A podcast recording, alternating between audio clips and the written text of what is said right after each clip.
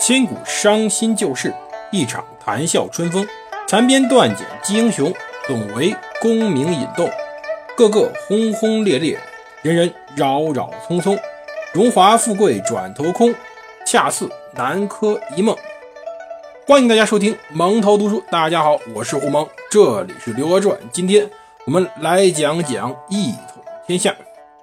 话说到太平兴国三年的时候，吴越王钱俶睡不着觉了。为什么呢？当年在天宝九年，他亲自到开封入朝朝贡时候，曾经向当年的宋太祖赵匡胤许诺，说请允许臣三年一朝，这是个诺言。但是呢，当时宋太祖说路太远了，什么时候我想见你，我招你来便是了，不用三年一朝。可是呢，才三年过去，当年对自己非常好的那个宋太祖。那仁慈仁德的宋太祖没了，换上的是一位跟自己称兄道弟、以兄弟相称的晋王赵光义，也就是宋太宗，换皇帝了。但当年的承诺不能就这样不算数啊！所以呢，钱俶只能战战兢兢的亲自到开封城入朝朝觐。当然呢。他这一次去的时候，几乎把自己全部家当卖了，随身携带，以便于去行贿当时的官员，为自己的吴越国求一个容身之所。而杭州城中呢，也开始给他建塔、宝处塔、豁处塔，希望他前处有去有回，他吴越国能继续保有这一份独立的疆土。前处进了开封，这时候。当时的平海节度使陈洪进坐不住了。陈洪进这个人，我们之前没讲，但他也算当年五代十国割据政权之一。但他割据地方很小，只有两个州，漳州、泉州，都在海边，也是今天国际贸易发达之地。而在宋朝当时，这两个地方简直就是当时全中国最大两个港口之一了。而平海节度使陈洪进今年已经六十二岁了。年老体弱，他也开始考虑接班的问题了。想像唐朝时候把自己的位置传给儿子不太现实，又看到钱俶入了开封去朝觐宋太宗，干脆一咬牙一跺脚，自己也去。陈洪进做的要比钱俶更直接，见了赵光义以后，干脆直接献土了。什么献土？就是说。我宁愿把我自己所割据的那个政权送给大宋朝廷，您直接管吧，我不要了。我老了，我想养老，皇帝陛下干脆赏我点钱，让我在开封城颐养天年得了。宋太宗赵光义特别高兴，这一下子进账两州十四县，户十五万户，而宋太宗也大方，让陈洪进两个儿子接着分管漳州、泉州。在当地做上地方官了，算是给陈洪进一个交代。当然，钱财爵位绝对不会少他们的。这时候轮到钱俶难看了，钱俶只来朝觐，并不想献土归降啊。而当时宋太宗听从了当时臣下建议，钱俶这回就别回杭州了。钱俶不甘心把土地献出来，就这样怄着。而当时呢？钱俶手下有个大臣叫崔仁济，劝他：“这次你还是把土地献出来吧，否则将有不测之祸呀。”可钱俶不甘心，三千里锦绣河山，十一万带甲精兵，难道就这样不清不楚的投降吗？而崔仁济叹息道：“说各位，如果你们要是没有翅膀，咱们怎么回杭州啊？”今天我们全在人家掌握之中，去国千里，唯有雨季，乃能飞去耳。你们飞得回去吗？飞不回去就投降吧。钱俶干脆只能苦笑，摇摇头，把自己的土地献给了宋太宗赵光义。这天还是来了，从此吴越八十六县五十五万六百零八户百姓，十一万五千零三十六名士兵。通通送给了皇帝，换来了一顶淮海国王的帽子，也给自己几个儿子找了不错差事。当然呢，钱家就此也算进入大宋朝廷的一个比较贵族的家庭。要知道，我们的百家姓赵、钱、孙、李，赵是国姓，而钱则是就是这家吴越国王钱家的姓。当然，现在叫淮海国王了。从此天下一统，宋太宗志得意满呐。他不止于此，他也不想仅仅止于此。他把眼光放向了北方，他开始准备征讨北汉。他命令手下开始挖掘当时淤塞的各条河流，以方便军队向北开拔，尤其是输送补给。其实，征讨北汉的计划在太平兴国二年时期已经开始准备了。到太平兴国三年，开始大力的准备粮草、兵械等，并且开始逐步调兵，安排亲征事宜。对皇帝要亲征，当然呢，在太平兴国三年还发生了一件小事，有个人不在了，这个人就是之前的南唐后主李煜。太平兴国三年七夕是李煜的生日，当时他还做了一首词，这首词叫做《虞美人》：春花秋月何时了？往事知多少？小楼昨夜又东风，故国不堪回首月明中。雕栏玉砌应犹在，只是朱颜改。问君能有几多愁？恰似一江春水向东流。这首词现在我们看来非常的美，非常的凄婉。可是，这到赵光义耳朵里面叫什么？叫怨念。史书中只写到，在七夕那天，李煜死了。随后，宋太宗追封李煜为吴王太师，算是给李煜一个名分。可是呢，也有野史小说，比如宋代人王志所写的《墨迹》，当然这本《墨迹》算不上什么历史，也可以当小说来看。在墨迹中，他写到宋太宗对于当时的李煜心怀怨念，非常不满，因为宋太宗对他还是不错的。于是呢，便让自己的弟弟赵廷美带着一杯毒酒送给了李煜。李煜喝了以后便死了，而这杯毒酒中的毒药被称作为千机药。到底有没有这个事儿呢？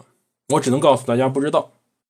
当然，在《宋史·太宗本纪》中曾经写到，宋太宗时期，皇室成员无缘无故的死亡，宋太宗是很难阻止后世人们对他的评价的。其这一句话已经说明问题了。当时后来皇室成员的死亡，甚至包括这时候李煜的死，都很难说真的能与宋太宗本人逃开关系。宋太宗自己的名声也就坏在这上面。当然，在宋朝太平兴国三年时候，李煜死不死不重要，他只是一个降的的国君而已。宋太宗这时候一心一意都在征讨北汉上。在这一年十二月，他开始准备亲征，到次年，也就是太平兴国四年元月，安排宰相沈伦留守东京，自己亲自率领部队亲征太原。首先派云州观察使郭进。率领军队直扑石令关。石令关在哪？石令关在太原以北一百二十里的地方。这个地方是并带云朔四州的要冲之地，或者说，这个地方是当时辽朝援军的必经之地。而这时候，郭靖与当时田钦作两人一起守着这个地方。田钦作是谁呢？当年他曾经在燕云之地用三千人击败了当时辽军六万人。也算当时一个传奇的将领。有人把着门，自然赵光义带着军队直扑太原。但是门哪有那么好把的呢？其实要说宋朝进攻北汉不是一次两次了。宋朝在建隆三年时候，宋太祖就定策先南后北，或者说南攻北守。原因很简单，北汉后面还有一个当时非常强大辽朝呢。而南方呢，没什么后援可用。而且南方比北方富，打下来可以先搂点钱再说。毕竟无论是改革政治还是建立军队，都是需要钱的。北汉穷的叮当响，当时宰相听说年薪才一百二十贯，这不开玩笑吗？其实，在宋太祖时期，当时北汉皇帝已经换了。北汉皇帝最早叫刘崇，刘崇是后汉皇帝刘知远的弟弟。当时郭威当不了皇帝，便耍个心眼儿，让刘崇儿子刘赟去当皇帝，结果把刘赟关到商丘的塔上，最后被弄死了。刘崇看到后周皇帝郭威继位，于是大怒，继续用后汉前右的年号，并且自称为帝。可是没过几年，到世宗时期，刘崇便病死了，随后由他的儿子刘承君继任。而刘承君呢，与辽朝不和，就此开始与辽朝产生了龌龊。其实乾德元年，在刚开始准备对四川动手的时候，宋太祖便命令王全斌带兵去跟北汉练了练手。到乾德二年时，宋太祖又派李继勋接着去跟后汉交手。总之一句，就是不让你后汉过得舒坦，不停的骚扰你，一边与辽朝保好吃好一个比较好关系。一边呢，去积极的打击后汉。到开宝元年，平定后蜀后，刘军也不在了。最后，刘基恩继位。刘基恩是刘俊的养子，没当几天就被大臣谋反，换了，换成了一个叫刘继元的，做了皇帝。开宝元年八月，宋太祖又带兵去攻打北汉，而这一次呢，辽朝插手了。随后，隔一年开宝二年正月，宋太祖又派兵攻打北汉，毕竟近嘛。这次宋太祖亲征太原，最后汾水都把太原城给淹了，就凭着一个人彻底守住了太原城。这个人开始在中国历史上扬名立万。这人原名叫杨重贵，现在改名为刘继业，皇家赐姓他为刘，因为他很英勇。最后辽军到了，宋太祖不得已退兵，弃了军储三十余万斛粟，察捐数万，不得已退回开封。最后算是给奄奄一息的后汉留了点粮食。要说这次打，真算上，因为第五次不知道第六次攻打北汉了。宋太宗要争取一鼓拿下。那宋太宗军队还没到太原时候，辽军已经来了。辽军这次知道宋朝是要彻底灭亡北汉，因此非常重视，派出三路大军去援助北汉。其中中军用当时名将耶律斜轸为帅，而郭靖不负当时宋太宗重托，在山涧中击败了辽军的前路大军。这是野战，并不是守城。要知道，宋朝初年。在赵匡胤手下练出的那支禁军有多么的凶悍！山涧中啊，这时候可是二月份，冰寒的涧水。可就在山涧中，郭靖率领当时手下军队野战，彻底的击溃了当时的辽军。辽军溃不成军，最后是在耶律斜轸中军到来的时候，彻底收拢辽兵。而耶律斜轸率领辽军，甚至不敢与当时的郭靖进行一战。生怕再出什么纰漏，辽军被挡在石岭关外。这时候，宋军在宋太宗的带领之下，可以尽情的向太原合围。其中最为难攻取的部分，太原的西城，交给了当时最为彪悍的曹汉。太原西城有什么特殊呢？因为它后面就是北汉的皇宫。而曹汉呢，为什么彪悍呢？因为人家屠过城，嗜血狂魔啊！但是呢，潘美生气了。几路大军合围北汉之时，竟然放进一个人，这个人就是之前我们提过的现任北汉天雄军节度使刘继业。这个人冲进北汉太原城中，让宋军倒吸一口凉气。很快，他们就体会到这个人的可怕。其中有一次，曹汉率军几乎就攻进了西城中。竟然被刘继业带兵生生的从城中打了出来。我们知道宋军这时候多么彪悍一支军队啊，可以把辽军在野战中击败。可是，这么彪悍的将领带着一支彪悍军队在城中已经登城了，已经进了城了，被人家赶出来是什么感觉？可见刘基业此人率兵多么有经验。但是太原城再坚固，他也不是铁打的。等到六月初二之时，一切都结束了。北汉皇帝刘继元再也受不了了，他实在也不想看到最后太原城彻底变成一片废墟。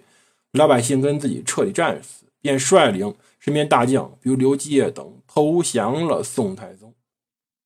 就此，彻底中华得以统一。可是还有点残缺呢，这个残缺便是五代十国时由那个儿皇帝石敬瑭献给辽朝皇帝耶律德光的燕云十六州，太重要了。而他宋太宗赵光义。要发誓比自己的哥哥更为优秀，他眼光看向了燕云。欢迎大家收听，谢谢各位，各位有兴趣的一定要订阅我的节目，再见。